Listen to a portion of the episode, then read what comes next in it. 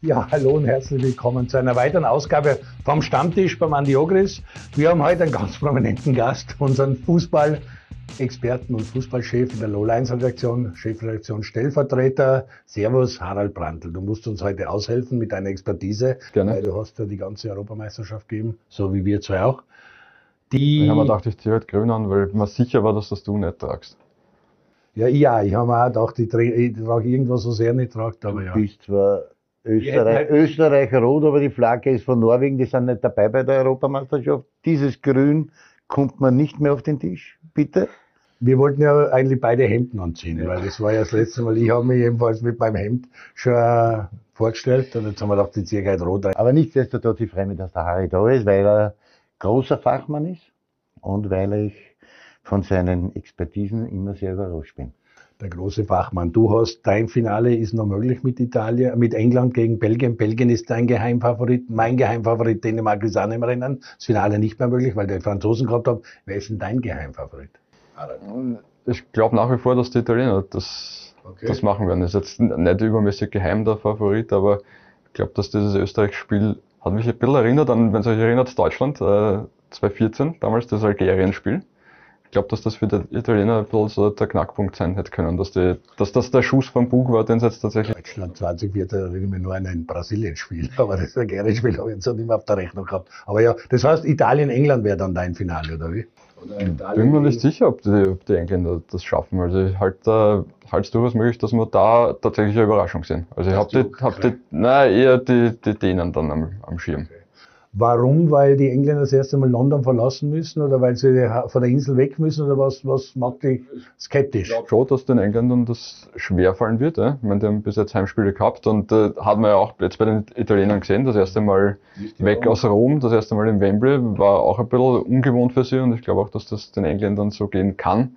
Ich glaube aber, dass sie die Ukraine zumindest einmal schlagen werden, aber dann im Halbfinale schauen wir. War ja für die auch immer ein Argument. Wenn wir die Italiener packen, jetzt vielleicht, weil sie weg aus Rom müssen, auf neutralem Boden, ist das Argument, was der Harald sagt, äh, die Engländer, die jetzt, man muss sagen, in London, England ist richtig Euphorie. Also die glauben jetzt an den Titel, auch die, ganze, die ganzen Fans. Nichtsdestotrotz spielt es mit in die Karten. Also die müssen das erste Mal auf eine Reise gehen. Das ist dann schon trotzdem eine andere Vorbereitung, als wenn du jetzt die ganze Zeit in London bist und dann eigentlich daheim und alles vorbereiten kannst. Es wird ein bisschen anders sein. Ich glaube trotzdem, dass die Engländer jetzt eine, eine Riesenchance haben, zumindest einmal fürs Finale. Und das, was mich bei Erna halt schon trotzdem beeindruckt, ist der Speed, den sie vorhin haben. Das ist schon mal, und wenn wir darüber nachdenken, dass die jetzt in der letzten Partie gegen die Deutschen den Foden draußen haben lassen, die haben der Rashford, das ist, das ist auch noch einer, der draußen ist. Der Kane hat einmal getroffen. Dann darfst du nicht vergessen, dass sie jetzt aufgrund dieser Covid-Geschichten dann auch noch verzichten müssen auf den Chilwell hinten. Und vor allen Dingen, was für mich ganz wichtig war, ist der Mount im Mittelfeld. Der hat nämlich überzeugend gut gespielt.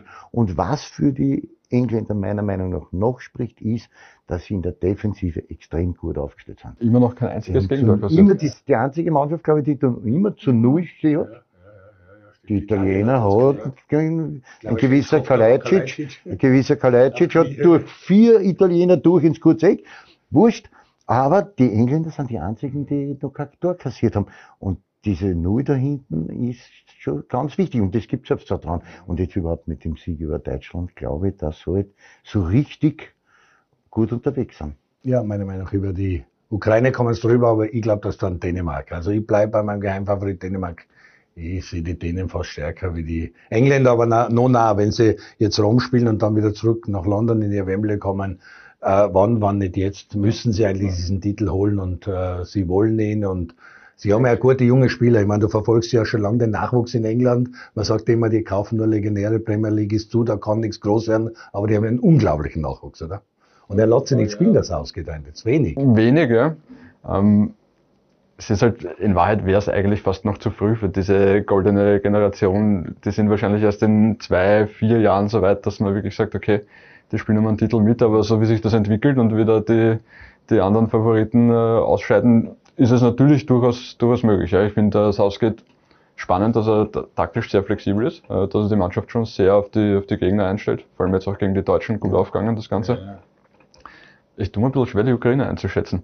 Teilweise, teilweise funktioniert das gegen die Niederländer echt stark gewesen. Gegen die Schweden phasenweise wirklich Ja. stark. Also Sinchenko brauchen wir nicht reden. Ja. Jamolenko Ja. auch extrem stark, aber dann haben sie auch wieder Phasen dabei, wo ich mir denke, pff, Ja, aber ich, ich bin trotzdem, äh, Harry, ich, ich muss da ganz ehrlich sein. Also ich habe die, ich hab die ersten zwei Runden von der Ukraine, beide Spieler gesehen, da waren sie beide mal bärenstark. Die Holland-Partie war überhaupt auch nicht am besten. Holland, gegen Holland waren sie bärenstark und gegen Nordmazedonien waren sie vor allen Dingen in den ersten 60 Minuten bärenstark. Die letzten 30 Minuten haben dann die Nordmazedonier ein bisschen, aber da hätten sie schon dreimal einen Deckel drauf machen können. Wir auch nicht, dann haben sie noch einen Elfmeter auch verschossen. Alles, aber die waren Spiel, sei schwächste Spiel uns. war gegen uns, Ja. meiner Meinung nach. Und jetzt gegen die Schweden haben sie wieder eigentlich an diese Leistungen angeschaut. Noch nicht so gut, wie es gegen die Niederländer gespielt haben, aber dort haben sie wieder angeschlossen. Es ist ihnen viel zuzutrauen. Nichtsdestotrotz glaube ich, dass jetzt mit ihren Latein am Ende sind.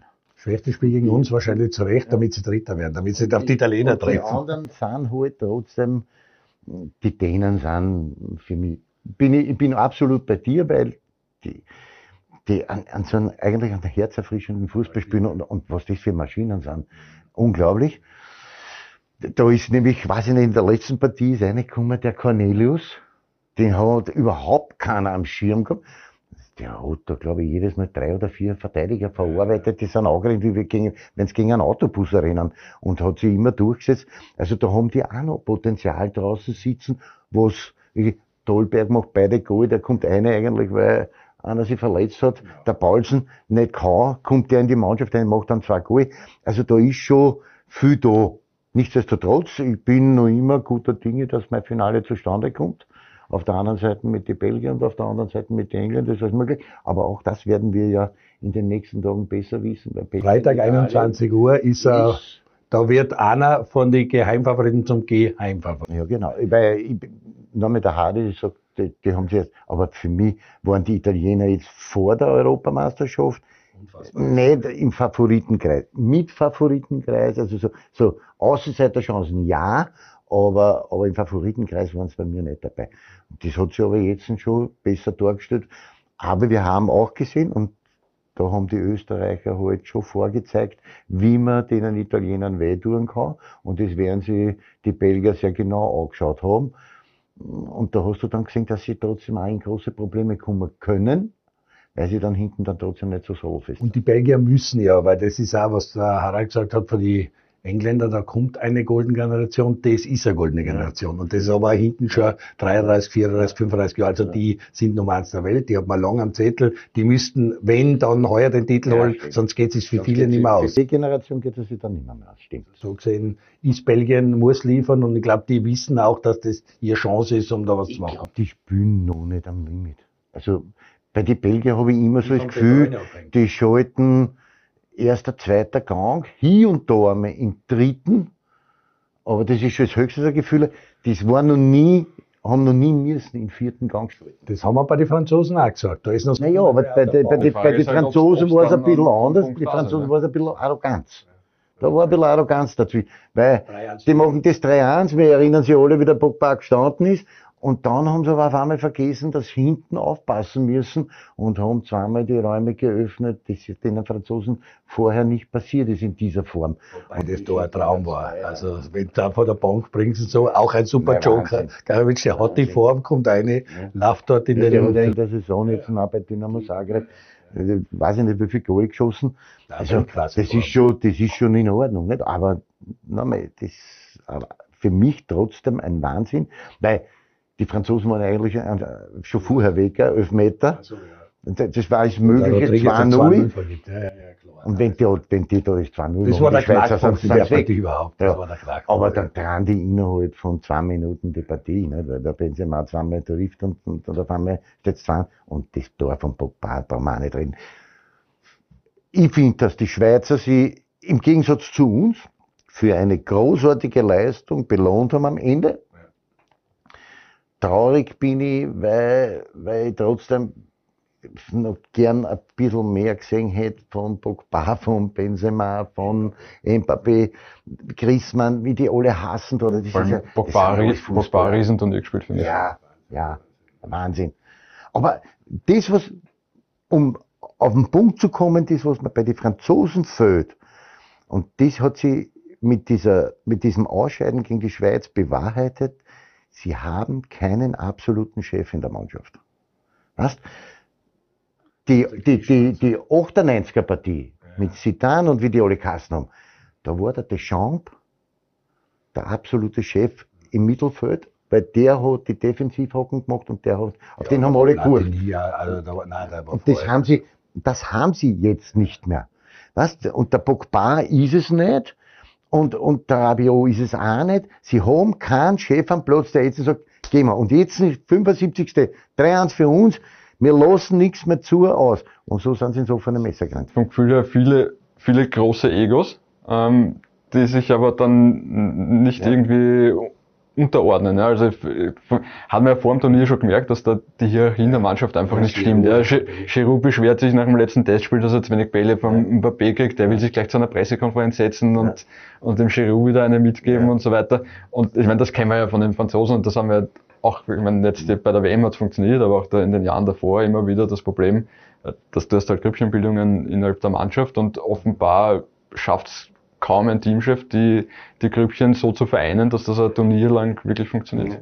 Aber ich so, die Franzosen haben sich einfach eindeutig selber ausgeschossen, weil das 3-1 musst du einfach dann drüber bringen. So eine Mannschaft wie Frankreich. Also. Für Frankreich muss das muss es drüber bringen. Ende der Durchschnitt, da gibt es nichts zum Diskutieren. Die sind selber schuld, dass weg sind. Hast du Spätdienst gehabt? Das war einer der spektakulärsten Abende in der Geschichte von Fußball-Großereignisse. Das 3 zu 5 oder 5-3 vor die Spanier gegen die Kroaten, dann die Partie drauf mit dem 3-3 und mit allem. Also es war schon ein Wahnsinnsabend. Ich habe keinen Spätdienst gehabt und war froh drüber, weil ich es dann wirklich auf der Couch in Ruhe verfolgen habe können. Unfassbar. Lasche das 3-3 wie die Kroaten auch das wegmachen, ja. weil wir sagen, die Franzosen haben das selber aus dem Turnier. Die Franzosen die Spanier haben dann das Glück gehabt, umzureißen, weil dass die Kroaten am Ende noch in der 92. auf 3-3 ausgleichen. So. Also Spanien ist gewachsen in dem Turnier, weil du bist da gesessen und hast gesagt, Spanien gegen Schweden, wow, das war schwere Kost und solche Partien will ich alle nicht sehen. Aber die Spanier sind jetzt immer gestiegen, gestiegen, gestiegen, auch wenn sie auch nicht ein Favorit sind, so wie, wo du sagst, Spanien muss immer im Finale auf der Rechnung haben. Nein, äh, sind sie auch weiterhin nicht für mich. Sie sind trotzdem noch nicht so salfest, wie das halt schon einmal war. Also kann die Schweiz da wirklich auch Spanien rausschmeißen. Wenn man wer Frankreich rausschmeißt, kann auch Spanien rausschmeißen. Wenn jemand Frankreich kippt, dann kann er Spanien erst recht kippen. Weil die, ich trotzdem von, von der Qualität her Frankreich noch immer weit über Spanien setze. Das ist so, weil alleine von den Einzelakteuren ist es ja so. Und ich glaube auch, dass bei den Spaniern so dieses Mannschaftsgefüge noch nicht so weit ist, wie es einmal war. Es ist zwar wichtig, dass der Busquets wieder in der Mannschaft ist. Das ist so, das ist so, so der absolute Chef. Der das dann organisiert. Das war, war wichtig für ihn. Aber sie sind in der Offensive, haben sie jetzt natürlich schon eine Tor gemacht, weil die haben in den letzten zwei Matches dann trotzdem zehn Tore erzielt. Ja. Das ist ja nicht so wenig. Aber ich finde trotzdem, dass, äh, ich glaube, gegen die Top-Mannschaften wird es schwer werden. Also ich sehe es nicht im Finale.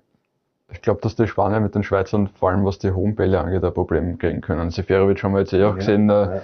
gegen, gegen die Franzosen und da fehlt den Spaniern, vor allem im Zentrum jetzt eben einer wie der Ramos, der halt einfach alles wegräumt, was da, was da an hohen Bällen daherkommt. Also ich glaube, dass das schon ein Problem werden kann. Ja. Der Impolo, da glaubst du, er sitzt auf einer Tausender Kawasaki und der ist nicht langsam, nicht? Und da werden die, die Verteidiger der Spanier schon ein bisschen Probleme kriegen, glaube ich. Aber die Spanier haben natürlich Turniererfahrung, also die wissen jetzt auch, dass jetzt ist die Turniermannschaft Deutschland weg, aber die Spanier haben die letzten großen ja, aber, nicht aber nicht die, die was jetzt beim Turnier waren. Die haben noch wenig Turniererfahrung, weil das ist eine ganz junge Truppe. Also das ist wieder so eine, das ist wieder, da sind wir wiederum beim selben wieder, wo diese Truppe, die wird noch wachsen, in dieser, und da, wie der Hai auch vorher gesagt hat, in zwei Jahren oder in vier Jahren, da ist es dann eine solfeste Mannschaft.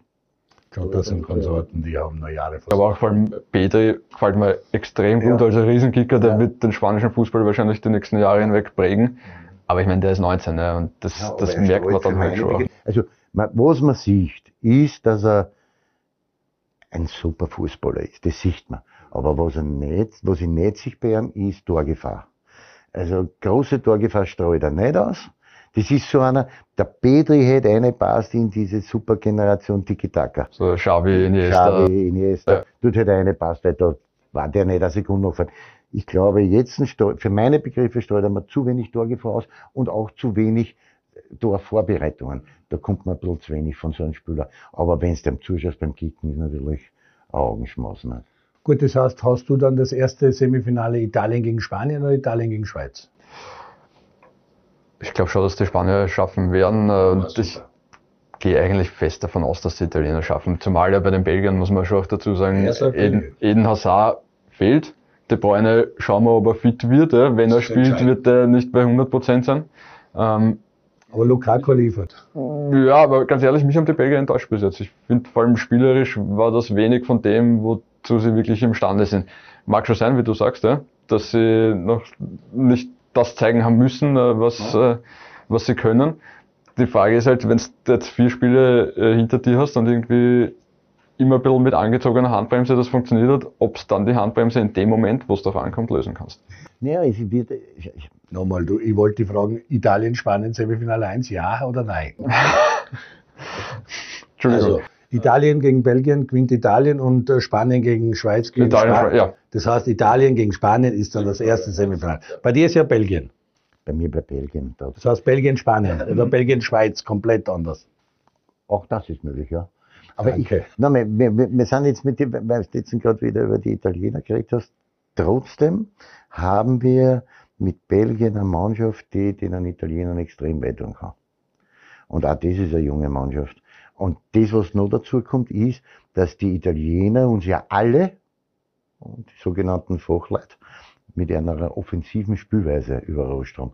Und die Belgier aber bis jetzt immer auf Gegner getroffen sind, die sehr tief verteidigt haben, die eigentlich gegen Belgien auf Konter gespielt haben. Und jetzt kommt aber, eine Mannschaft daher, die eigentlich dieses ganze Turnier mit ihrer Offensivkraft überzeugt haben, die Italiener. Und wenn das ein offenes Spiel wird, dann werden die Räume für die Belgier auch ein bisschen größer und offener. Und dann haben sie schon Spieler, die das ausnutzen. Und der Eden Hazard, das ist jetzt der Vorteil meiner Meinung nach. Ob der jetzt ein Spiel, weiß ich nicht, werden wir eh sehen. Aber der ist in Wahrheit eigentlich ziemlich frisch. Weil der hat in der Saison herzlich wenig zum Spülen gehabt. Also das ist schon was. Und vorne einer, der Lukaku, das ist Brauchen ja nicht diskutieren. Ein, ja. Ein Vollviech, der marschiert ja unglaublich.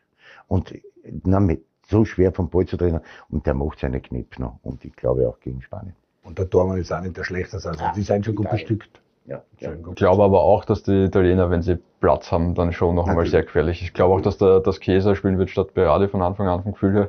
Und die Flügelzange Käser, Insigne, ja, dann bei den Kontern ja. kann schon auch sehr, sehr unangenehm werden. Das war sein gesessen. Erinnerst du dich?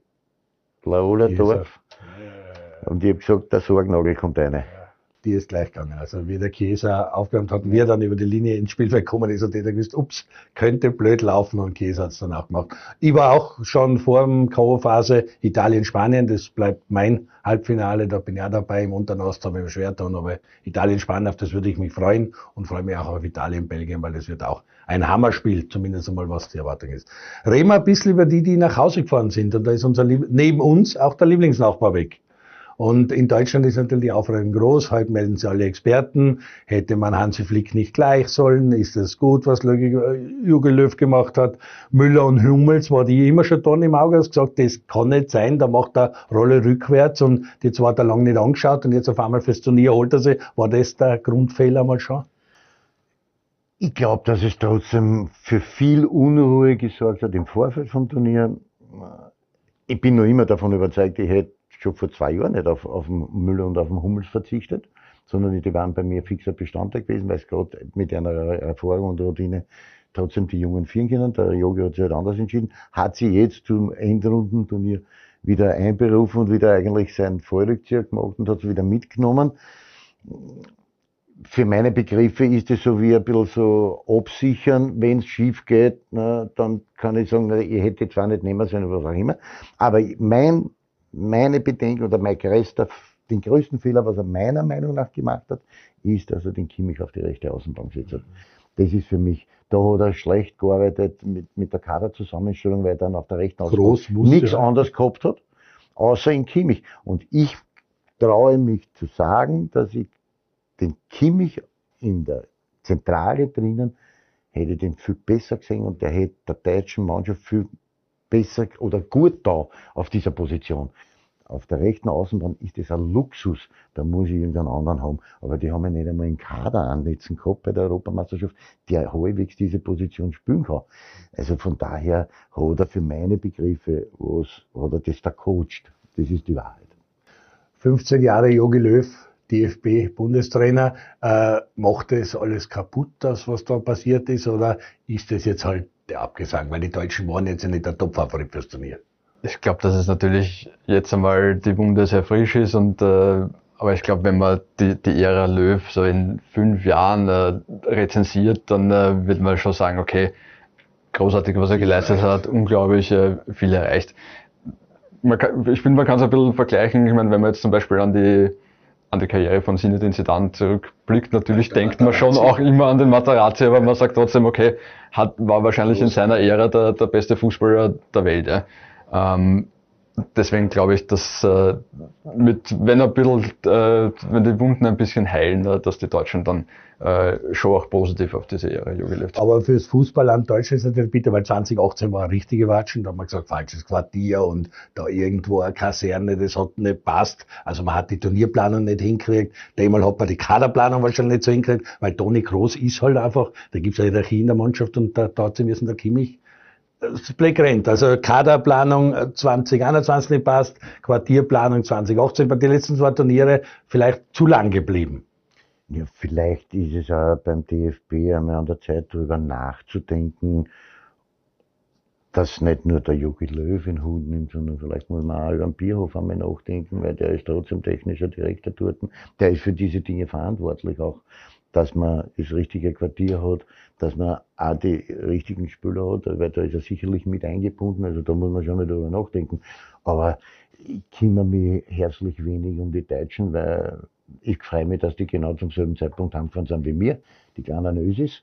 Nicht? Und wir, wir haben ja groß getitelt, willkommen in, bei, bei, den Großen. Nicht? Und, und, die Gegenschlag sein, willkommen bei den Kleinen. Ein bisschen leise sein jetzt wieder die, die Südschweden da oben und da muss man ein bisschen ruhig sein jetzt wieder und ehrfürchtig werden und, und ein bisschen am Boden bleiben, weil jetzt haben wir ja eh lange genug uns diesen Schmäh wieder erholen müssen. Weltmeister und wir sind eh die Besten und es gibt eh niemanden außer uns. Das habe ich eh genug jetzt gehört. Jetzt müssen sie wieder leise sein, die deutschen Zeitgenossen und wir müssen, wir kennen erhobenen Hauptes dort rausgehen. Jetzt bin ich schon froh, dass ich nicht schwarz-gelb das Grüne ja, Wenn du sowas daheim hättest, müsstest du sowieso kurz überlegen. Ich finde, man hängt sich auch ein bisschen zu sehr an, an, an Löw und an dem, an dem aktuellen Kader auf. Der Kader ist natürlich schon noch ein Resultat der Nachwuchsarbeit, die der DFB in den letzten Jahren geleistet hat. Und da muss sich der DFB halt schon fragen, ob er da noch up to date ist und ob das auch passt. Wenn man sich anschaut, was für eine Generation England jetzt da rausgebracht hat und warum holen die ganzen deutschen Bundesliga-Vereine 16, 17, 18-jährige Engländer, weil sie Spieler von dieser Qualität selber nicht produzieren. Und man im DFB, was ich weiß, im letzten Jahr hat jetzt schon Umdenken stattgefunden. Es wird jetzt ein bisschen an der Struktur gearbeitet, aber ich glaube, dass der DFB da nach diesem Erfolg 2014 sich ein bisschen zu lange drauf ausgeruht hat und ein bisschen ins Hintertreffen geraten ist. Und ja, sie sind jetzt um 21 Europameister geworden, das ist ein kleiner Hoffnungsschimmer. Ähm, aber ich glaube, dass da die nächsten vier, fünf Jahre äh, für Deutschland schon sehr, sehr zart werden können, bis eventuelle Anpassungen in der Nachwuchsarbeit äh, erst wieder greifen. Gut, Franzosen ist der Weltmeister weg, Deutschland ist so ein immer Favorit weg. Und dann ist der Titelverteidiger Portugal gegangen. Portugal hast du auch nicht im Finale gehabt, du auch nicht im Finale. Portugal war klar, dass es schwierig wird, dass die den Titel verteidigen. Die haben Ronaldo, der eh sensationell geliefert hat, muss man sagen. Der hat ein wirklich tolles Turnier gespielt und seine Dealen gemacht und Rekorde geschrieben, was national, 109 Tore für die Nationalmannschaft. Jetzt hat er auch allein den Rekord, was Europameisterschaftstore liefert. Aber war klar, dass Portugal geht für dich? Gegen Belgien? Naja, ich habe mich ein bisschen, ich habe mich schon ein bisschen schlau gemacht vorher über die, über die Portugiesen. Und dann bin ich aber draufgekommen, dass die eigentlich hinten trotzdem ein bisschen so ein Generationenproblem haben, finde ich halt. Obwohl, nein, man kann über einen 38-jährigen Pepe als Innenverteidiger nachdenken, aber so wie er performt hat am Ende des Tages, war es dann trotzdem okay. Aber äh, ein guter Freund von mir, und ich glaube, nein, den haben wir noch nicht am Stammtisch gehabt, den werden wir jetzt, müssen wir irgendwann einmal einladen. Pepe oder was? Die, die Nein, in, in, in, Roman Melich, der hat gesagt, die Portugiesen sind heuer noch stärker als wie vor, also 16, wo es den Titel gewonnen hat. dann Herbert Blaska sein Tipp, glaube ich, für, für Titelverteidigung. Und ich habe gesagt, also da bin ich dann komplett anderer Meinung gewesen, weil das für mich, für mich sind die, die Portugiesen von die einer Einzelakteure, die sie haben, natürlich auch zum Zungenschnalzen, also Man City und wo die nicht überall verteilt sind auf dem Planeten. Also ich spiele nur bei Top-Adressen, aber ich habe nicht das Gefühl, dass das eine Mannschaft ist. Sondern da sind zwei drinnen, die extrem gut miteinander kennen, nämlich der Pepe und der Ronaldo. Das ist eine Partie. Und der Rest ist, sind die Individualisten. Da sehe ich keine Mannschaft. Äh, nochmal, und man hat es ja auch dann gesehen, die Portugiesen haben trotzdem zwei entscheidende Goal, oder fast, auch beim einen war es fast entscheidend, haben sie noch einmal drüber geredet, aber jetzt bei der letzten Partie haben es dann der Bernardo Silva, wenn einer so halt nie mitarbeitet nach hinten, dann ist halt Zach.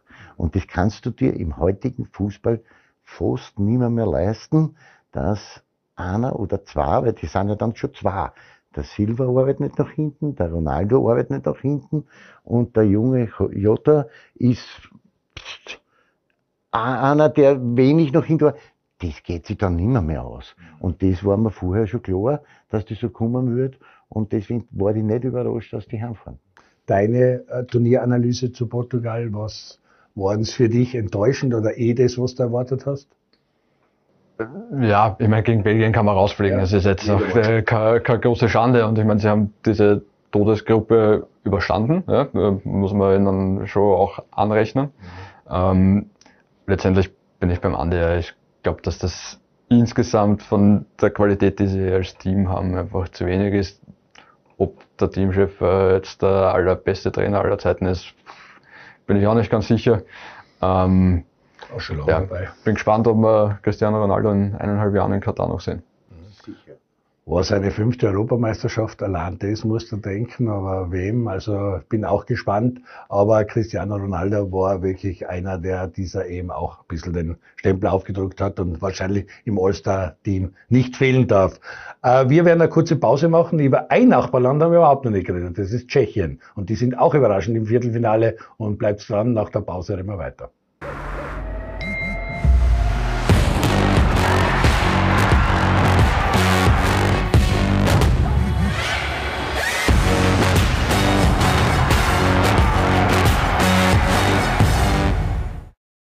Ehrlich. Für ein breites Angebot, allerhöchste Servicequalität und kleinste Preise gibt es nicht nur einen, sondern 15. Eisner Auto. 15 Mal in Wien, Niederösterreich, Kärnten, Burgenland und Osttirol. Ihr sagt 20 jetzt. Also ich schaue auch Liga 2. Ja gut, das ist auch schon wieder, das ist auch schon wieder heavy. Also aggressiv, aggressiv sein oder, oder ruhig. Läuft. Und alle anderen bitte. Da werden wir einen Versprecher reinhauen. Ha? Ich schaue auch zweite Liga. Ich schaue auch Liga 2. Ich schau auch. Ich schaue auch. Ich schau auch Liga 2. Ich schaue auch. Liga 2. Dann muss ich was sagen? Bei Laulands, okay. Die zweite Liga. Bei Laola 1. Ja, da bin ich reingeschaut, gell? Nein, nein, okay. Da und da und ja und bitte machen wir das und machen wir das. Ich schaue auch. Liga 2. Neue Versuche, der Wahnsinn. Nochmal von vorne. Ich schaue auch Liga 2. Ich schaue auch Liga 2.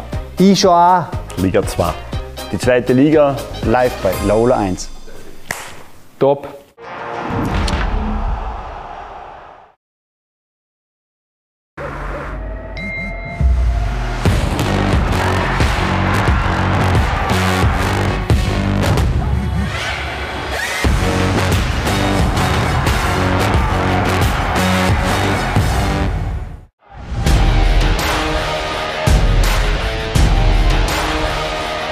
Will das alleine machen und tut es auch.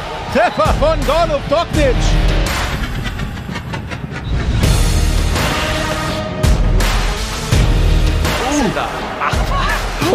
Was war das denn, bitteschön? Oh, ho, ho, ho. Wow!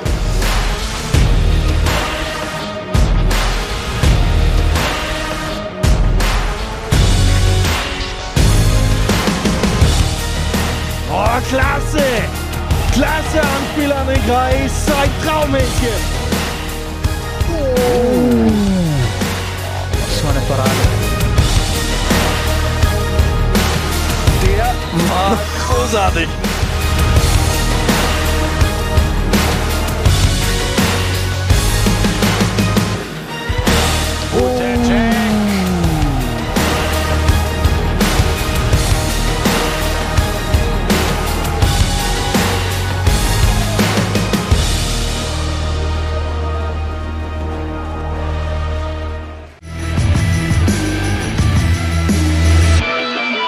Das Topspiel der Woche jeden Freitag um 18.30 Uhr und neu noch mehr Spitzenspiele live bei Laola 1. Ja, hallo und herzlich willkommen zurück am Stammtisch beim Andi Ogris. Heute mit unserem Fußballchef Harald Brandl. Servus Andi. Äh, wir haben jetzt in der Pause ein bisschen geredet, äh, schöne Tore, weil wir die Tschechen behandeln wollen. Und für mich momentan noch aktuell das schönste Tor ist der Schick mit seinem Schuss von der Mittelauflage im ersten Spiel gegen die Schotten, wie der schottische Goalie dort im Netz zappelt, den hat er einfach so richtig gesehen und getroffen. Was war das Tor von dir, das weitest entfernt? Hast du einmal von der Mittelauflage angeraucht und einen Goalie überrascht? Na ja, probiert habe ich es natürlich. Nicht gelungen? Äh, oh ja, ist mir schon das eine oder andere Mal schon gelungen. Nein, bei, bei, bei Spiel, aber ich, ich weiß jetzt nicht mehr, mehr gegen wen. Aber ich meine, der Schick, das hat, der hat das super gemacht und der hat das- das auch erkannt. Schon wie der Wecker gestartet ist zu diesen Ballen, hat er schon gewusst, was er macht.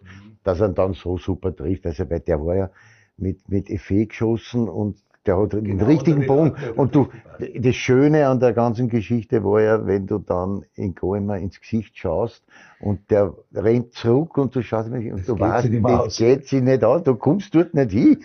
Dann ist es halt schön. Aber das ist sicherlich eines meiner Favoritentore für die Wahl zum Tor dieser Endrunde. Ist sicher dabei in der Endverlosung. Ob es jetzt das Schönste wird, weiß ich nicht. Also, weil ich habe schon War jedenfalls eins, das was ich merkt. Also. Pogba seins hat mir jetzt auch super gefallen gegen die, gegen die Schweiz. Ja, Malenko hat mir gefallen gegen Molenko, die in, in, in, eigentlich in Messi oder Robben-Manier, das eine Trippen auch, das ist schön. Ja, auch Benzema, das erste Tor. Benzema, dann die Bayern-Mitnahme waren Wahnsinn, natürlich oder? unglaublich, nicht?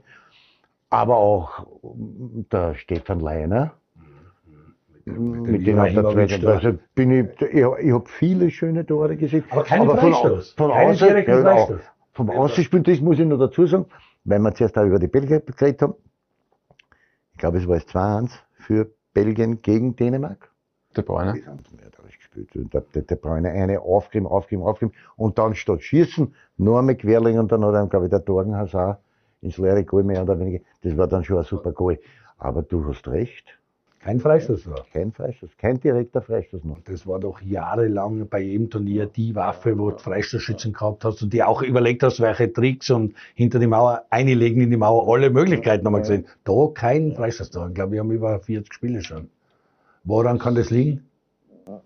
Finde ich erstaunlich. Ja? Ähm, einerseits äh, natürlich die verteidigenden Mannschaften haben jetzt mittlerweile, glaube ich, viel mehr Register kannst du dann nicht mehr ziehen. Ne? Das, du hast halt inzwischen wirklich baumlange Spieler da in der Mauer stehen, die noch dazu hochspringen können. Also es ist nicht mehr so leicht, den Ball, vor allem wenn man näher am Tor dran ist, über die Mauer drüber zu zirkeln. Das geht sich dann vom Winkel her schon schwer aus. Du mittlerweile Usus, dass dann einer, einer dahinter liegt, dass du auch wirklich springen kannst in der Mauer. Ähm, Vielleicht liegt es daran, dass mit dem Ball mittlerweile schon ein Jahr gespielt ist. Die, Go die Goalies die Bälle schon besser kennen. Das war, glaube ich, das erste Turnier, seit ich, seit ich mich erinnern kann, dass sich keine Goalies über den Ball beschwert haben im, im Voraus vom Turnier. Ähm, aber es gäbe natürlich schon den einen oder anderen äh, Kollegen, der imstande wäre, direkte Freistöße zu versenken. Ja. Alaba war ein guter gegen Italien. Da sind alle hochgesprungen, da wäre vielleicht unten durch gewesen, aber es ist, es Ja, werden die da viel, viel, ja alle schon hinter die Mauer hin. Also, weil sie dann natürlich wissen, da kommen die, diese sogenannten Experten für solche Freistoßsituationen. Bei uns ist halt da, ob das jetzt der Alaba ist, ob das der Anatovic ist oder wer auch immer, äh, die legen dann hinten an hin. Ich, möchte- ich hätte niemals der sein wollen, der dort liegt. Ja, vor allem legst du dich mit dem Gesicht zum Ball oder mit dem Du Hintern zum Ball? nicht Gesicht zum Ball legen. Es geht nicht an, du kannst ja nicht verkehrt hinlegen. Habe ich auch schon gesehen. Habe ich Ja, auch schon gesehen. Das, ist Da nicht, nur dort, wo der nicht schon zum Mittlerweile Nein, nein, gehört. und da, wir, da, gibt, auch, da können wir auch mit was aufräumen, meine Herren. Wenn du in einer Mauer stehst und wenn da noch einer so daherkommt, der noch so einen scharfen Schuss hat, der Bowen ist alles gut, es tut ein bisschen weh, aber nicht so weh, wie wir alle glauben, weil du hast eine Körperspannung und du spannst an und du hast dann jeden Muskel gespannt und das, was du nicht anspannen kannst, das beschützt halt mit deinen Handeln. Bei manchen ist es ein bisschen größer, bei manchen ein bisschen kleiner, aber das beschützt man halt dann, aber wenn du heute eine Anspannung hast und du konzentrierst auf den Ball, dann holst du da dagegen. Und wenn ich heute einen Krieg so vor den Latz und ich halte den Schädel runter und da geht man daher, dann ist es nicht so wild. Ja, aber fein ist nicht, weil die. Bist du immer in der Mauer gestanden früher? Ja, ich bin teilweise ich in der Mauer stehen müssen. Ja. Aber ich war halt aufgrund meiner Schnelligkeit war ich meistens der, der dann so auf angespülte ausrennen hat müssen, weil ich halt mit drei Schritt war ich fast dort beim Ball. Also der Schütze hat dann schnell schießen müssen, sonst habe ich mich gehabt. Äh, Ich komme nochmal zurück auf den Schick und zwar auf Tschechien, weil Holland gegen Tschechien, das war eigentlich zu 95% Tipp, klar, Bank Holland und die anderen haben gesagt, in der Verlängerung kommt Holland drüber. Aber ich glaube, dass ganz wenig außerhalb von Tschechien auf Tschechien gesetzt hätten, dass die gegen Holland weiterkommen. Das ist schon eine der großen Überraschungen im Achtelfinale. Also das war zu, zu dem Zeitpunkt war es, glaube ich, die größte Überraschung dabei einmal. Und aber man hat natürlich die Tschechen schon ein bisschen unterschätzt. Und ich glaube auch, dass die Holländer das ein bisschen gemacht haben. Oder die Holländer überschätzt, weil sie dreimal in Amsterdam gespielt haben und jetzt. Naja, und auch das ist möglich, nicht, dass er sich auch die Spieler selber überschätzt haben. Aber wenn du dann gesehen hast, Die auch weg inzwischen schon. man, Vinaldum, der ist ja gegen die Tschechen nicht einmal aufgefallen. Der Aber war, war Memphis stark. Depay, die haben, die haben die komplett aus dem Rennen rausgenommen. Die war nicht. Der einzige, der Biedel für wir, wie gesagt habe, bei den Holländer war, der Dampfer ist auf der rechten Seite. Der ist ein Biedel, aber der ist vier oder fünfmal über die rechte Seite durchgekommen und hat dann in der Mitte nie einen weil keiner drinnen war. Und da habe ich mir dann gedacht, weißt, erstens einmal sind die Tschechen kopfballstark in der Innenverteidigung. Und dann stelle ich keinen dort eine, der selber auch Kopfballstark ist. Also ich glaube auch, dass der Frank de Boer das für meine Begriffe ein bisschen vercoacht hat. Ich hätte gerade in der Partie hätte den Weghorst braucht, weil der groß ist, weil der robust ist und der einer ist, der dort reingeht, wo es weh tut. Der Memphis Depay ist so einer, der weiß zwar auch, wo was überbleibt, aber ist keiner, der jetzt einmal dort auf die erste Stange im Sprint reingeht, das macht er nicht. Das wirst du auch bei ihm nicht sehen. Und, und deswegen war es dann für mich meiner Meinung nach auch ein bisschen vercoacht von Frank de Boer. Äh, ist ja schon nicht mehr Teamchef, das werfen immer in Holland natürlich auch sehr viele vor, also ich sehe es auch so.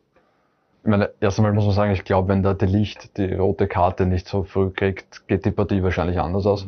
Äh, zweitens stark von den Tschechen. Hollisch hat Wijnaldum mehr oder weniger in Manndeckung genommen. Der hat ihn echt komplett abmontiert und damit waren dann die Ideen der Holländer, wie du sagst, äh, waren es dahin. Ja. Äh, bin gespannt, wie es mit der Trainerkarriere von De Boer weitergeht, weil die war ja bislang äh, überschaubar erfolgreich. Ja, Ajax Das waren ja. Ajax ist noch gegangen, aber alles, was danach gekommen ist, waren ja nur sehr kurzzeitige Engagements. ja. Und bei Ajax kannst du nicht wirklich viel falsch machen. Nicht? Äh, äh, Als Trainer, da kannst du den Zeigler da hinsetzen. Nicht? Aber er ist noch schwindelig gegen Salzburg, das 0-3, das wird auch nie vergessen. Na, aber Tschechien ist äh, wirklich eine Überraschung und spielen jetzt gegen Dänemark. Und Dänemark war jetzt auch nicht zu erwarten nach dem, was im Eröffnungsspiel passiert ist, wo man gesagt hat, na gut, wie soll sich die Mannschaft von dem Schock erholen? Dann haben doch ein Sieg und drei Punkte gereicht zum Weiterkommen. Jetzt aber souverän Viertelfinale, Viertelfinale Dänemark, Tschechien. Also da kommt einmal einer ins Halbfinale, der sich riesig, riesig freuen kann, weil er vor dem Turnier nicht unbedingt dort war. Für mich, also wir haben ja selber, wir sind ja selber in den Genuss gekommen, wir haben die Dänen ja bei uns da im Stadion gesehen, wie sie 4-0. uns hergerichtet haben mit 4-0. Und da hat man schon gesehen, was die für Qualität haben. Und dieses haben sie jetzt eindrucksvoll bestätigt. Klar war der Schock zuerst einmal in die auch nicht diskutieren. Die haben das aber dann im, im Zuge dessen, wo der Christian äh, Eriksen dann gesagt hat, es geht ihm wieder gut, damit haben sie das verarbeitet gehabt, haben dann zwar ein bisschen gebraucht, aber jetzt sind die auf Betriebstemperatur und denen, denen, bin ich bei dir, ist absolut alles zuzutrauen, weil sie von der Qualität, die sie in dieser Mannschaft steckt, also richtig gut sind. Und sie sind eine Top-Mannschaft. Das hat man auch gesehen, wie sie mit dem Eriksen dort am Feld umgegangen sind. Wie der Claire, der Kapitän, einteilte, wie sie die Mauer da gemacht haben, wie sie sich um seine Freundin kümmern und und und. Also da stimmt das Gefüge. Vor allem hat die Mannschaft jetzt sicher noch einmal Ja. enger zusammengeschweißt, diese Ereignisse in den letzten Wochen. Und Also ganz anders wie die Franzosen. Keine Ich-AG, sondern das ist ein richtiger Team. Das ist wirklich ein Team. Ähm, und das sind halt auch alles Spieler, die, die wirklich jetzt gerade im, im perfekten Fußballeralter sind. Das sind so Leute, ich sage mal von der Qualität her, wie bei uns Schlager, Leimer und so weiter, die aber jetzt schon zwei, drei, vier Jahre mehr Erfahrung haben. Und das merkt man ihnen, merkt man ihnen auch an. Und ich glaube auch, dass sie, ich meine, die Tschechen werden defensiv auftreten gegen die Dänen, aber gerade die Dänen haben halt einige Spieler, die auch auf, auf engstem Raum wirklich Lösungen finden, wie Dolberg, wie äh, Damsgaard. Gefühlt steigt er dem sein Marktwert pro Partie um fünf bis zehn Milles, am Tor reibt sich schon die Hände. Ähm, deswegen glaube ich, dass die Dänen da auf jeden Fall durchkommen und äh, schauen wir mal, im Semifinale ist dann alles möglich. Ich, ich weiß nicht, habt ihr, habt ihr die Dänenpartie gesehen? Ja. Ich meine, äh, der Mele, das seid zwar nicht besser, der hat auf der linken Seite angefangen, hat einmal dort eine Furchen reingerannt in Rosen, weil ja der permanent auf und an rennt. Dann haben sie irgendwas gehabt auf der dann ist der von links nach rechts gegangen und hat auf der rechten Seite genau dasselbe Theater gemacht. Nach dem Spiel hast du gesehen, wo der Mele unterwegs war. Da hast du die Furchen im Rosen gesehen. Unglaublich, eine Maschine. Und nein, die haben trotzdem dieser Cornelius, den ich überhaupt nicht auf der Rechnung habe, der Darsteller, der, hat sich gegen vier Gegner durchgesetzt und hat jedes Mal den Ball behauptet. Da sind sie angerannt, wie wenn sie gegen einen Autobus gerannt waren. Und sind so weggeflogen. Also das ist schon, da ist schon richtig Qualität da, Auch aber auch fußballerisch richtig hohe Qualität da. Und das muss man dann denen, denen schon zugute halten. Interessanter, moderner Trainer, die ganze Vorgeschichte noch enger zusammengeschweißt, also Dänemark. Jetzt haben wir schon wieder so, dass die Tschechen quasi Underdog sein und nicht weiterkommen. Bin gespannt, wenn wir noch des Viertelfinale Turniers nicht mehr ändern für die wenn wir Tschechen. noch sie Viertelfinale da sitzen und Tschechien ist im Halbfinale, dann müssen wir es irgendwo nach was. Wenn wenn wir Tschechien und Ukraine haben, dann werden wir über die Favoriten rollen. Ja, aber, aber, aber das ist genau, das ist aber auch das, was wir jetzt sagen. Oben und unten aus. Oder was meinst Diese Underdogs, Ja. die haben schon geliefert. Ja. Nicht? Also, wir, müssen, wir müssen schon sagen, dass eigentlich diese, diese haushohen Favoriten nicht geliefert haben. Das ist die Wahrheit bis jetzt. Das ist das Resümee, weil die Todesgruppe, da ist keiner überblieben von denen. Ne? Und eigentlich haben wir ja alle mehr oder weniger gesagt, nicht der, der diese Todesgruppe übersteht, der ist ein Riesen, der ist zumindest Halbfinale, sicher und wahrscheinlich Finale. Na, von denen ist keiner mehr über. Weltmeister weg, Europameister weg, Deutschland weg und die Ungarn waren eigentlich die Überraschung in der Gruppe. Nicht, dass in der Fußballgeschichte schon mal einen Abend gegeben hat, wo sich Weltmeister und Vize-Weltmeister am selben Abend aus einem Turnier verabschiedet haben. Plus der Europameister. Und das ist ja wieder Wahnsinn. Ne? Und die, die, diese Underdogs, wo wir auch die Schweiz natürlich dazu zählen müssen, wo man die Ukraine, da, da, Tschechien oder auch nicht wenig am Zettel gehabt, also die sind schon gut, die bringen da oder schon eine gewisse Leichtigkeit ein in das Spiel und mit ihnen, also die, Tsche- alleine, was ich bei den Tschechen jetzt, ich, ich habe mir das nicht angeschaut, müsste man wirklich noch, die Zweikampfquote im Spiel war immens hoch. Immens. Und der Schiki soll ja wirklich, der liefert richtig, der ist einer der ganz Der hat einen Lauf. großen. Ja, der Lauf. Der Schick ist schick und hat einen Lauf. Hm. Dann haben wir noch Ukraine gegen England. Da haben wir einen Top-Favoriten, weil England war ja auch von Anfang an immer, die haben viel Heimspiel und England jetzt wäre auch mal Zeit. Also England ist noch einer dieser Top-Favoriten neben Italien mit Favoriten, die da im Rennen sind. England-Ukraine, klare Geschichte.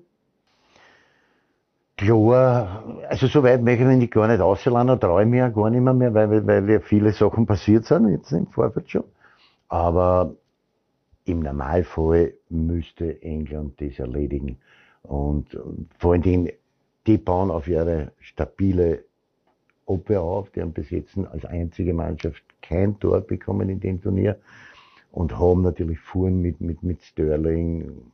Und ich glaube auch, dass dieses Tor für den Harry Kane extrem wichtig war, weil ich habe das Match live kommentiert mit dem Volker Piszczek und äh, habe gesagt, solche Stürmer, den ist ja bis zum 1-0 für England, ist ja in Harry Kane überhaupt nichts aufgegangen. Jede Ballannahme, weggesprungen, in die Heck gesprungen, Ballverluste ohne Ende, also keine Ballsicherung. Und dann hat der eine Aktion gehabt, und das habe ich auch vorher gesagt, so, solche Spieler brauchen eine Aktion, um sich wieder aufzurichten. Und dann funktioniert es. Und in der Torvorbereitung zum 1-0 war er mit dabei, weil da hat er die Ballsicherung gemacht, hat ihm umgespielt, glaube ich, eh am Sterling. Der Sterling hat ihm ausgeführt zum Grealish und der Grealish hat die Flanke eingebunden und der Sterling hat das Goal reingehauen. Da war, er mit, war er in der Torvorbereitung dabei und das hat ihm dann gegeben und dann hat er das Goal halt auch noch selber gemacht und das hat ihm eine Befreiung gegeben. Und das kann natürlich sein, jetzt am, am Ende außer, dass der Harry Kane, dass ihm jetzt der Knoten platzt ist und dass der jetzt dann so eine richtige Waffe wird für die, für die Engländer, was ja bis jetzt nicht der Fall war. Weil in Wahrheit hat er nicht wirklich überzeugt. Und ganz im Gegenteil, für meine Begriffe auch, die paar Partien, äh, hat das Spiel der Engländer gehemmt, weil er sich nicht im Zentrum aufgehalten hat, sondern dann probiert hat, während das zu viel ist, immer wieder aus der Mitte ausgegangen ist, ins, ins Mittelfeld sich reingefahren hat und dort gehört er nicht hin. Durch das hat er die Laufwege für die schnellen Außen zugemacht, mehr oder weniger, und das war nicht gut. Ja, der Stammtisch ist sich relativ einig, dass wir Italien gegen Spanien Semifinale 1 haben und Dänemark gegen England Semifinale 2. Also, Nein. Was? Nein. Du Belgien, ja, Entschuldige, er hat Belgien, weil er muss ja natürlich nicht Belgien Ja. Entschuldige, ich mache es zurück. Belgien gegen Spanien. Der Andi, wir sind bei Italien gegen Belgien gewinnt Spanien. 3-1 jetzt gegen Italien. Okay, okay. Also du bleibst, musst ja bleiben bei deinem Belgien. Belgien-Tipp. Ähm, es ist ja auch der erste Stammtisch nach dem Heimkommen der österreichischen Nationalmannschaft. Ähm, ist wieder mal so ein Großereignis, wo man unentschieden ist ein Sieg für Österreich, hätte ich fast gesagt. Aber nein, äh, man kommt nach Hause und trotzdem ist die Mannschaft gefeiert, weil erhobenen Hauptes und gegen die Italiener haben viele Leute äh, Österreich das nicht zugetraut. Jetzt kommen natürlich auch die Kritiker, weil sie Kritiker sind, müssen es kritisch sein und finden dann das Haar in der Suppe. Und ich finde auch, wir hätten in der Gruppe nicht Zweiter werden sollen, da wären wir vielleicht noch dabei, weil eins und drei gescheiter gewesen wäre, aber schmeckt's, kannst du nicht einlassen auf das Risiko, dass gegen die Ukraine verlierst und mit dem einen Sieg gegen Nordmazedonien dann weiterkommst. Sei es wie es sei, dein Resümee, was die Nationalmannschaft betrifft und wie es jetzt weitergehen muss, an welcher Stellschraube noch geschraubt werden muss, dass wir auch bei der WM dabei sein, weil das war 98 das letzte Mal, dass wir bei WM war, höchste Zeit, dass wir auch zu einer Weltmeisterschaft wieder kommen. Also mein Resümee für die österreichische Nationalmannschaft ist, wir können absolut zufrieden sein, wie wir dort befunden haben. Wir haben das erste Spiel, Bewerbsspiel wieder bei einer Endrunde nach 1990, Gott sei Dank endlich, wieder einmal drei Punkte gemacht, also einen Sieg eingefahren. Wir haben uns das erste Mal in der Geschichte fürs Achtelfinale qualifiziert. Wir haben gegen Nordmazedonien das geliefert, was wir zum Liefern haben. Gegen die Holländer haben wir ein bisschen Angsthasenfußball im letzten Drittel wenig Mut bewiesen. Da war auch mehr drinnen gewesen. das reagiert. Aber in der wichtigsten Partie gegen die Ukraine haben wir dominiert und das Spiel in Wahrheit über 90 Minuten absolut im Griff gehabt und auch sehr verdient gewonnen. Die zweite Halbzeit Italien war selber dominiert. Und dann muss man sagen, Italien war natürlich am Anfang in der ersten Halbzeit ein bisschen zart. Da haben wir schon unsere Schwierigkeiten gehabt, aber in der zweiten Halbzeit hat sich die Mannschaft dermaßen verkauft, dass man richtig stolz auf die Truppen. Und noch einmal, ich habe es vor der Europameisterschaft schon gesagt, ich glaube, dass wir mit Franco Foda einen Teamchef haben, der die österreichische Nationalmannschaft viel breiter aufgestellt hat, als was es bisher war. Und auch in die taktischen Varianten, die wir jetzt drinnen haben und die wir auch spielen können und auch teilweise während dem Spiel umdrehen können, da hat er uns schon sehr viel weitergebracht. Und ich finde, dass alle Maßnahmen, die er gesetzt hat, bei dieser Europameisterschaft alle gegriffen haben. Er hat nicht einen Fehler gemacht, meines Erachtens. Er hat sich Vorfeld für den richtigen Tor mal entschieden. Er hat trotzdem dann in ein Autowitsch in der ersten Partie draußen lassen, mit wahrscheinlich der Rücksicht. Natürlich hat er nicht gewusst, dass er, dass er dann Vielleicht gelernt gesperrt wird. lassen, aber- aber, gegen die Ukraine dann richtig gut. Das hat alles Sinn gehabt. Und gegen Italien auch. Und hätte ja beinahe, ich meine, da hat gefällt, weiß ich nicht, der Bierdeckel. Und wir waren 1 in Führung gegangen und dann weiß ich nicht, wie die Partie ausgeht. Noch einmal, für mich eine super Europameisterschaft. Wir brauchen sie für nichts genieren. Ganz im Gegenteil, wir können stolz auf diese Mannschaft und auch auf unseren Teamchef. Das muss man auch mal dazu sagen, weil er hat viel Kritik gekriegt. Und wenn ich jetzt diese gescheiten Herren da lese, in irgendwelche Zeitungen, die schreiben, äh, die Spieler haben das Zepter übernommen und der Franco Foda war ja nur mehr eigentlich ein Marionetten. Absoluter Schwachsinn. Das ist, das ist der größte Blödsinn, was ich in den letzten Wochen gelesen habe. Das stimmt hundertprozentig nicht und das passt da nicht. Da würde man erstens einmal den Spülern Unrecht tun. Das macht keiner. Und das nächste ist, der Franco Foda hat vielleicht die einen oder anderen Spieler mit ins Boot eingenommen und hat sich mit seinen Führungsspielern unterhalten, was er für einen Plan hat und ob sie damit reden. Und das haben wir auch da am Tisch schon besprochen. Die Kunst eines Trainers ist ja nicht das, dass er, dass er die Spieler irgendwie hilft, sondern du musst die Spieler von deiner Idee überzeugen und wenn deine Spieler die Idee aufnehmen und sagen, ja, das funktioniert, dann funktioniert es auch. Und das hat er gemacht und deswegen so. Aber, Resümee erledigt, jetzt heißt Zukunft. Wir müssen für die WM-Qualifikation jedes Match, das jetzt kommt, genauso auftreten wie gegen die Italiener. Weil wenn wir das nicht machen, fahren wir nicht zu der Endrunde bei der WM, sind wir nicht dabei in Katar. Und das heißt dann, ist, dann war das alles, was wir sich jetzt aufgebaut haben bei dieser Endrunde Europameisterschaft für die Haar. Weil dann sind wir beim nächsten Großereignis wieder nicht dabei. Und die Mannschaft hat aber die Qualität, um sich für dieses Großturnier zu qualifizieren. Wir sind Dritter in der Tabelle WM-Quali, also da müssen wir uns so vorarbeiten, da geht's nicht mehr weiter. Ähm, schöne Analyse, gefällt mir sehr gut. Was nicht angesprochen worden ist, was ein Riesenthema war immer, war Alaba. Die Position für Alaba wurde auch im letzten Moment richtig gefunden. Du hast immer gesagt, der braucht das Spiel vor sich, der muss von hinten aus mit seiner Dynamik und alles machen. Das wird er auch, der ist jetzt bei Real Madrid. Der, wir werden einen neuen Alaba erleben. Dort wird er nicht im Mittelfeld zaubern. Und ich glaube, er muss das auch eine Erkenntnis. Er wird im Nationalteam wahrscheinlich nur mehr Abwehrchef, links, außen oder eventuell Sechser spielen, aber nicht gestaltende Mittelfeldspiel, hoffentlich. Ich, ich habe in den letzten Tagen äh, einen deutschen Fußball-Podcast gehört. Ich finde es immer ganz interessant, wie, wie das äh, Leute von außerhalb mehr oder weniger sehen. Und da war ein recht spannender Vergleich. Da hat geheißen, okay, der Alaba, der in den ersten zwei Spielen quasi Abwehrchef gespielt hat, das war der Pessimisten Alaba. Das war der Alaba, von dem erwartet wird, dass er einfach alles wegräumt und dass er sauber hält. Ja? Und in den letzten zwei Spielen war es der Optimisten Alaba. Das ist der, der dann sich auch nach vorne einschaltet und der ein bisschen mehr Freiheiten hat und der das spielen kann. Und ich glaube, das zeigt auch ganz gut die Ansätze und wie sich das ÖFB-Team im Laufe dieses Turniers entwickelt hat. Ja. Wir sind alle, wir sind pessimistisch reingegangen. Das war ja so, pff, hoffentlich geht das nicht ganz schief. Ja. Und dann im, irgendwann haben wir gemerkt, okay, mit diesem Pessimismus äh, wird schwierig, geht sich das nicht aus.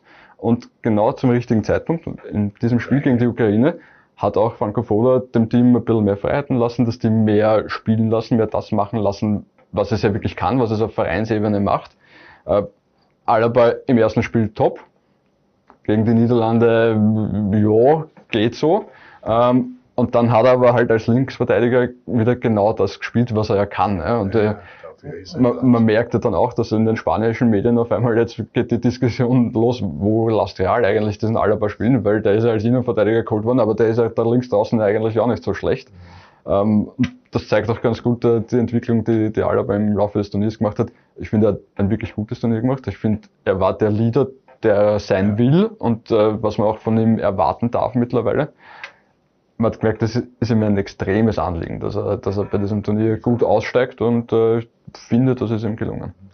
Franco Foda war ein Plädoyer für Franco Foda, also Andi hat es äh, sehr äh, betont. Äh, für dich auch so, dass der Franco Foda richtig guten Job gemacht hat? Ich finde schon. Also ich denke, die Vertragsverlängerung hat sich äh, spätestens mit diesem Italien-Spiel erledigt, außer er wird Trainer in Italien. Jetzt ist die Gefahr, jetzt ist die Gefahr nämlich sehr groß, dass uns der Franco Foda abhanden kommt, weil es werden Begehrlichkeiten kommen für den Franco Foda. Da bin, bin ich felsenfest überzeugt. Ob er jetzt sich dann weiterhin für den ÖFB entscheidet, weil er, was er ja sonst die ganze Zeit nie gemacht hat. Weißt? Jetzt fängt er schon an, schon langsam Forderungen zu stellen. Er sagt, was ja auch, da bin ich auch wieder bei ihm. Super. Wir brauchen ein eigenes, neues Nationalstadion. Stillstand ist Rückschritt, da muss was passieren. Dahinter Und da hat er recht. Wir brauchen äh, eine, ein eigenes Domizil, wo unsere Nationalmannschaft daheim ist. Und er sagt eben, wir reisen mal um wie die Normalen. Ja, genau. Also ein du brauchst Sportzentrum ÖFB. ein Sportzentrum ÖFB, wo du dann auch ein schönes Stadion dazu hast. Kommen aus allen Herren Länder, müssen einmal einchecken in Burgenland, einmal da, einmal in Wien, Ja, einmal dort. Das- eben, und das muss was sein, was Wobei, neu. aber mit dazu sagen wir, Entschuldigung, dass ich dich Das unterbreche. nicht schlecht. Also. Egal, wo sie einchecken. Nein, Es fehlt ihnen an nichts. ist okay, aber, aber- eine, so eine richtige Heimstätte für den ÖFB, auch für diese ganzen Büros und alles mögliche, das fehlt. Und das sind wir hinten nach, das haben alle anderen schon. Und wenn du die weiterentwickeln willst und in diese Kategorie Top-Nationen eine willst, Brauchst dann das. brauchst du das. Und da bin ich schon bei ihm. Und das sind jetzt Sachen, die er schon fordert. Und da merkt man natürlich schon äh, selbstbewusst und, und weiß natürlich auch, was er verlangen kann. Nicht? Und ich weiß es nicht, ob jetzt der Franco Foda seinen Vertrag beim ÖFB verlängern wird. Wird man ein spannender Stammtisch, ja, weil auch ein wahrscheinlich ein neuer Präsident kommt, weil ich glaube auch Leo Winten hat es inzwischen damit abgefunden, dass er nicht so unbedingt äh, nächste Periode braucht und will, weil sonst hätte die Wahlkommission schon gesagt, bitte mach's uns nochmal. Aber ich glaube, es wird in diesem Jahr noch einiges tun, auch rund um die Führung beim ÖFB. Aber Franco Foda, glaube ich, dass er schon der Nationalmannschaft treu bleibt, aber natürlich jetzt fordern kann, weil er in einer guten Position ist. Aber das Argument hat natürlich was, so, so gut wie jetzt äh, wird er als Teamchef nicht mehr in Erinnerung bleiben. Ja. Ich meine, natürlich ist Katar ist möglich, muss aber nicht sein, dass das klappt. Wer weiß, ob dann das Turnier, sollte sie sich überhaupt für das Turnier qualifizieren, wie das so gut läuft. Ähm, ich glaube, der Zeitpunkt ist ein bisschen spät, weil die meisten äh, Trainerjobs derzeit jetzt schon zu sind. Ähm, Deine Jobs gehen immer auf. Du weißt, du, du, du weißt nicht, was jetzt noch alles noch passiert. Jetzt wird einmal Opa, das bist du schon. Das könnte ja Zwilling, Sandro vor der der Zwillinge. Ja, also Österreich geht erhobenen Hauptes aus dem Turnier, war für Österreich, auch wenn es im Achtelfinale geendet hat und wir gern Schweiz werden und das Viertelfinale hätte, aber alles in allem positiv. Ähm, die ganz großen Stars, da werden wir noch zu reden haben, einem Stammtisch vor dem Finale oder nachher, wenn wir All-Star machen. Ähm, in Österreich trainieren alle, zweite Liga. Wir haben schon ausgesucht, die ersten Partien. Spielplan steht, alles steht. Jetzt kennen wir auch, und weil du da bist von der Austria, jetzt kennen wir auch den Akademieleiter. Die Austria hat sich auch in vielen Dingen neu aufgestellt. Das ist jetzt noch ein Puzzleteil, das gefehlt hat. Wie bist du da mit Florian Mader zufrieden? Wie, wie gefällt dir diese Personalie? Ich bin absolut happy, weil auch der Florian Mader ja ein, ein, der hat lange Jahre bei uns gespielt bei der Austria und, und auch dieses Austria-Spiel verkörpert. Und ich glaube, dass Kann er das, was ein Akademieleiter machen oder arbeiten muss, ist Jobprofil? Das weiß ich jetzt nicht. Ja, er, er hat, glaube ich, die, die A-Lizenz hat er, glaube ich, jetzt ja, schon. er hat ja auch im, im, im Nachwuchs bei, in, in Tirol gearbeitet. Und also, aber ich bin davon überzeugt, dass er sich einarbeitet. Und das, was er auf jeden Fall hat und das, was er auf jeden Fall kann, er sieht, ob einer kicken kann oder nicht kicken kann. Und das ist schon mal ein wichtiger Grund, dass man so einem Mann auch die Chance gibt. Und ich, ich finde, dass die Auswahl, so wie er sich jetzt im Moment aufstellt, mit Schmid Manfred als Trainer, mit dem Ortlechner Manuel als, als, als sportlichen Leiter und jetzt mit dem Flo Mader als Akademiechef, dass wir da, da am richtigen Weg sind. Das sind alles Ex-Austrianer, die haben ein violettes Blut, die, die wollen für den Verein was bringen. Und das ist einmal schon das Wichtigste, dass du bereit bist, für diesen Verein zu arbeiten und da alles eine zum Hauen. Äh, wir werden auch das habe ich gesagt. Wir werden Geduld haben müssen. Es wird wahrscheinlich zuerst mal ein bisschen schlechter werden, bevor es dann gut wird. Aber wir haben Menschen jetzt bei dem Verein, die, denen ein Herz schlagt für Violett. Das war in der letzten Zeit nicht immer so. Und von daher bin ich guter Dinge, dass wir wieder in die Spur finden. Auch wenn du ein grünes Leiberl an hast, aber als Zimmeringer ist er auch der Zehnte näher wie der Vierzehnte. Äh, Beobachter der Austria, wie schätzt du das ein, dass er jetzt als Violetter mit violettem Blut da ganz Feuer und Flamme ist? Verstehe ich, aber bei dir, wie siehst du das du? Also, ich kenne den Flomada als sehr, sehr kompetenten äh, Fußballexperten. Wie gesagt, er hat meines Wissens die A-Lizenz fertig. Er hat den Master of Business Administration gemacht. Also er hat einmal die Ausbildung, die es braucht. Ja. Ähm, erstens mal, man wird seine Arbeit erst in fünf bis acht Jahren wahrscheinlich ernsthaft bewerten können. Ähm, ich glaube, dass der aus der in der Akademie was Die Neues Akademie gebraucht so hat, hoch, dass dass er ein bisschen frisches, frisches Blut gebraucht hat. Ähm, Das Einzige, was mich halt nach wie vor ein bisschen skeptisch stimmt bei der Austria, ist, es sind eigentlich mittlerweile alle Schlüsselpositionen mit Leuten besetzt, die wenig bis gar keine Erfahrung in diesen Positionen haben. Das kann funktionieren, aber muss natürlich nicht funktionieren. Also Routine ist da nicht. Ja, also die haben wir vorher besetzt gehabt mit Leuten, die immer, wo wir glaubt haben, die kennen sich, also haben sie auch nicht auskennt. Also was kann passieren? Gar nichts kann passieren. Und es ist ja so, die haben diese Menschen, ich meine, der Schmidt Manfred ist lange Jahre im Trainergeschäft tätig. Aber Cheftrainer in dem Sinn war er war nicht, aber er ist Sportlich ist trotzdem, trotzdem in den tätig und hat viel miterlebt. Wir waren mit beide in Köln vier oder fünf Jahre, dann war er ein halbes Jahr in Dortmund oder auch viel gesehen. Also der kann sein Know-how sicherlich weitergeben und bin, da bin ich richtig guter Dinge. Der Orti ist ein blitzgescheiter Mensch und ein guter Bub. Und die werden schon, die haben alle neue Ideen und das tut der Austria mit Sicherheit gut, dass diese eingefahrenen Sachen, was da waren, jetzt einmal aufgebrochen werden und neue Ideen dort reinkommen. Und das ist ein ganz ein wichtiger Punkt.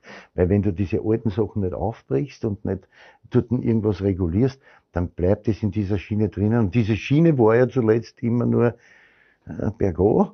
Und jetzt, wenn man das aufbricht, dann ist es vielleicht am Anfang zart, aber so wie ich es gesagt habe, es wird vielleicht am Anfang noch ein bisschen schlechter werden, aber mit der Zeit wird es dann besser. Sie werden halt einen langen Atem brauchen. Und sie werden halt vor allem in diesem, in diesem Tagesgeschäft Fußball, äh, werden sie das eine oder andere Mal Versuch, in Versuchung kommen, da, da irgendwie den Mechanismen des Geschäfts nach zu kommen und das wird halt Der schwieriger. Austria-Fan muss jetzt schon Geduld beweisen. Also wir können jetzt nicht nur wegen einem Orte und wegen einem Schmidi oder jetzt auch wegen einem Flomada äh, sagen, na, jetzt in die Top 6 sind wir sicher drinnen.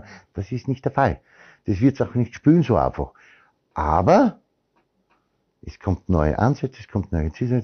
Die, meine Informationen, die ich so kriege, ist, dass die jungen Buben extrem gut unterwegs sind jetzt. Sie, sie knien sie richtig ein bei den Trainings, die bis jetzt stattgefunden haben. Das ist schon einmal vielversprechend, weil wir natürlich aus diesem Potenzial, das die Austria trotzdem hat, ausschöpfen müssen und das so schnell wie möglich weiterentwickeln, weil die finanzielle Situation des Vereins hat sich nicht jetzt grundlegend nur wegen die zwei Da bin ich am Punkt, da bin ich am. Punkt, ich bin auch schon drei, vier Jahre dabei und es ist natürlich aus der Not eine Tugend machen. Das hat Sturm nicht geschadet. Das war bei Rapid schon mal der Fall, dass man einfach gesagt hat, jetzt ist alles aus. Nein, da kann was entstehen. Jede Krise bietet eine Chance. Das ist bei Wacker Innsbruck, das war in Salzburg so. Also es ist einfach finanziell wahrscheinlich nicht möglich gewesen, eine große Routine oder einen richtigen Macher dorthin zu setzen, sondern man muss eben nach der Decke strecken. Das ist die Kaderzusammenstellung. Also die Austria will aus der Not eine Tugend machen, muss aus der Not eine Tugend machen. Und wir sind schon ganz gespannt, wie das weitergeht. Freue mich dann schon auf weitere Stammtische zur zweiten Liga, zur Bundesliga. Aber davor sind wir natürlich noch bei der Euro. Und Andi, wir haben mit dem Harald Brandl heute einen Experten gehabt, mit dem wir noch eine Stunde reden können. Aber wir werden wieder Gäste holen, die Ex-Teamspieler sind, die Spieler sein, Manager sein. Bleibt dran. Es gibt weitere Stammtische. Schöne Woche, gesund bleiben. Bis zum nächsten Mal.